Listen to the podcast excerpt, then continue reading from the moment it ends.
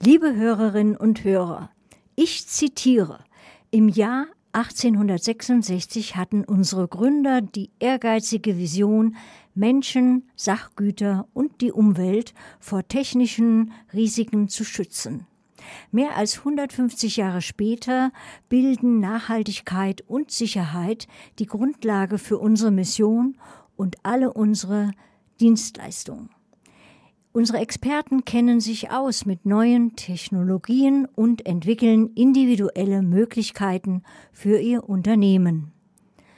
Dies ist eine Aussage des TÜV Süd in München. Kollegin Ramona Rösch hat als Interviewpartnerin Frau Paula Auersaupe gewinnen können. Paula Auersaupe ist seit Januar 2021 als Vice President Climate Action beim TÜV, TÜV Süd tätig. Hören wir, was in diesem interessanten Bereich die Nachhaltigkeit für eine Rolle spielt und vor allem, was insbesondere Frau Auersaupes Aufgabe ist. Das Interview wurde vor der Sendung aufgezeichnet. Vielen herzlichen Dank dafür, dass Sie sich die Zeit nehmen für dieses Interview und ein herzliches Hallo. Ja, hallo auch von meiner Seite. Vielen Dank für die Einladung. Freut mich sehr. Gerne. Wollen Sie vielleicht ein, ein, zwei Worte über sich und Ihre Funktion beim TÜV Süd selbst sagen? Sehr gerne. Also mein Name ist ähm, Paula Auersaupe. Ich bin jetzt seit 15 Jahren beim TÜV Süd und ähm, Vice President für Climate Action and Certification. Hört sich erstmal gut an. Was macht man als Vice President? ja, also ich repräsentiere global die Dienstleistungen im Bereich Carbon Management. Äh, da fallen Dienstleistungen drunter wie Zertifizierung von Klimaneutralität, Verifizierung von CO2-Fußabdrücken oder auch äh, des Wasserfußabdrucks. Ne? Also weil Wasser auch, auch immer eine größere Rolle spielt, haben wir dieses Jahr auch gesehen mit der großen Trockenheit in Europa und Asien. Und äh, in meiner Rolle bin ich im engen Austausch äh, mit den Kunden und äh, schaue, dass wir unsere Dienstleistungen äh, so entwickeln, dass wir die Kunden bei ihrer Problemlösung unterstützen und unser Dienstleistungsportfolio so kontinuierlich äh, weiterentwickeln können. Mhm. Ja, Sie haben es ja ganz kurz schon indirekt angesprochen. Meine Frage wäre, was könnte und was können Unternehmen tun, um möglichst schnell ihren Energieverbrauch pro Person herunterzuschrauben ähm, oder pro Dienstleistung, die sie anbieten? Und da haben Sie es eigentlich schon angesprochen. Sie schauen eben sehr stark auf den Carbon, also den englischen Begriff für CO2-Emissionen beziehungsweise die Äquivalente sowie den Wasserverbrauch. Gibt es weitere oder andere oder was muss man bei diesen, ähm, ja, bei diesen Ke Kennzahlen wissen? Also ähm, der Energieverbrauch eines Unternehmens ist ja auch sehr vielschichtig aufgebaut ne, und abhängig vom Unternehmen. Also es ist ein produzierendes Unternehmen oder handelt es sich um ein Dienstleistungsunternehmen mit äh, hauptsächlich Bürogebäuden. Und ähm, grundsätzlich bietet es sich dann eben an, erstmal eine Aufnahme der Emissionsquellen zu starten, also eine Bilanzierung, um herauszufinden, wo sind denn meine Emittenten. Ne? Und äh, wenn die größten Emittenten erkannt sind, kann man dann auch gezielt äh, Möglichkeiten suchen, diese zu reduzieren. Also bei produzierenden Unternehmen ist so ein klassisches Thema der Druckverlust. Also ähm, gibt es irgendwo Leckagen, wo Druck entweichen kann. Ähm, bei einem Rechenzentrum spielt zum Beispiel die Temperaturregulierung eine große Rolle. Kann ich die Kühlung meiner Rechnung um ein bis zwei Grad reduzieren und damit äh, für enorme Einsparungen schon sorgen? Und in einem Bürobetrieb ist das Thema Standby von Geräten zum Beispiel ein Thema, ne? also oder die effiziente Nutzung von, von Licht. Und TÜV Süd bietet eben an, sogenannte Energieaudits äh, durchzuführen. Da gehen wir in die Unternehmen rein und durchlaufen das Unternehmen zusammen mit äh, dem Treiber oder dem Geschäftsführer und können danach eben auch Verbesserungsmöglichkeiten äh, aufzeigen. Und dazu gehört dann unter anderem auch das Thema äh, BAFA und Fördermöglichkeiten.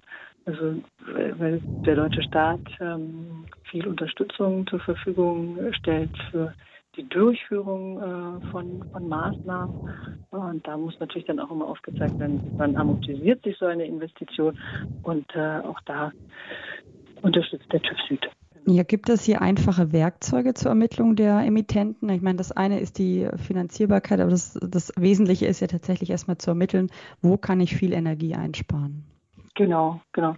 Das Wichtige da ist tatsächlich eine detaillierte äh, Bilanz. Ne? Also wo liegen meine äh, Energiequellen? Also wie sehen die Nutzer aus? Wo brauche ich, wo verbrauche ich was. Genau, gehen wir gerade mal von einem Dienstleister aus, ein Dienstleister, der in München sitzt und dessen Personal, weiß ich nicht, zur Hälfte zu Hause und zur Hälfte im Büro sitzt. Wie würden Sie da vorgehen, ganz konkret? Mhm. Also wir würden tatsächlich äh, in das Unternehmen reingehen, ne? also in die Bürogebäude, nicht in die Privatgebäude, ähm, aber in die ähm, in das Bürogebäude würden wir reingehen und äh, schauen, wie alt sind Geräte, die da genutzt werden, der Drucker, ähm, wie sieht die Isolierung des Gebäudes aus, wie alt sind die Fenster, wie ist die Heizung positioniert, ähm, einen eigenen Serverraum, wie ist die Temperaturregulierung da. Also wir würden äh, das tatsächlich komplett äh, ablaufen. Wir haben da verschiedene Checklisten, Checklisten bezüglich Licht, Checklisten bezüglich äh, äh der Dämmung. Äh, und ähm, nach dieser Vorortbegehung findet dann auch nochmal ein Gespräch mit der Geschäftsführung statt. Äh, und die Ergebnisse können wir dann in einem, in einem Bericht festhalten. Geht es auch um Flächen, also dass man Flächen reduziert, ähm, Büroflächen beispielsweise, gerade wenn äh, nur die Hälfte der Personen arbeitet jetzt in der Zeit? Oder kommt es selten vor, dass man sagt, naja, ihr könntet hier eigentlich zehn Besprechungsräume einsparen? Das ist jetzt natürlich speziell durch die Corona-Zeit ein neues Thema, das, äh, das aufgekommen ist. Ähm, aber klar, das wäre natürlich auch ein Teil von, von unserer Untersuchung, wenn man sieht, okay, die Hälfte der, der Flächen wird äh, über eine lange Zeit nicht genutzt. Wie könnte man die denn effizienter gestalten? Ne? Ja, und ähm, nochmal die Frage in Richtung Geschäftsführung oder Mitarbeiter. Also von wem sollte denn ein interner Anstoß ausgehen, um den Ressourcenverbrauch zu verringern? Also kann da nicht der Mitarbeiter, die Mitarbeiterin einen Beitrag leisten? Ja, also wir haben die Erfahrung gemacht, dass die meisten Einsparungen natürlich erzielt werden können, wenn ähm, das von der Geschäftsführung mitgetragen wird, so ein Projekt. Ne? Also die Anstöße können natürlich von Mitarbeitern äh, kommen, aber die Geschäftsführung sollte das Projekt mittragen, um eine gro möglichst große Reichweite im Unternehmen zu haben. Ne?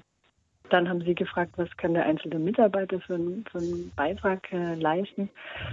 Oft ist das ja auch ähm, eine Einstellungssache. Ne? Also im eigenen Haushalt überlegt man sich ja auch viel, wie nutze ich meine Energie effizient. Ne? Also führe ich im Winter eine Stoßlüftung durch, während die Heizung auf Höchstleistung steht? Oder habe ich meine Geräte auf Standby, äh, wenn ich das äh, Haus verlasse?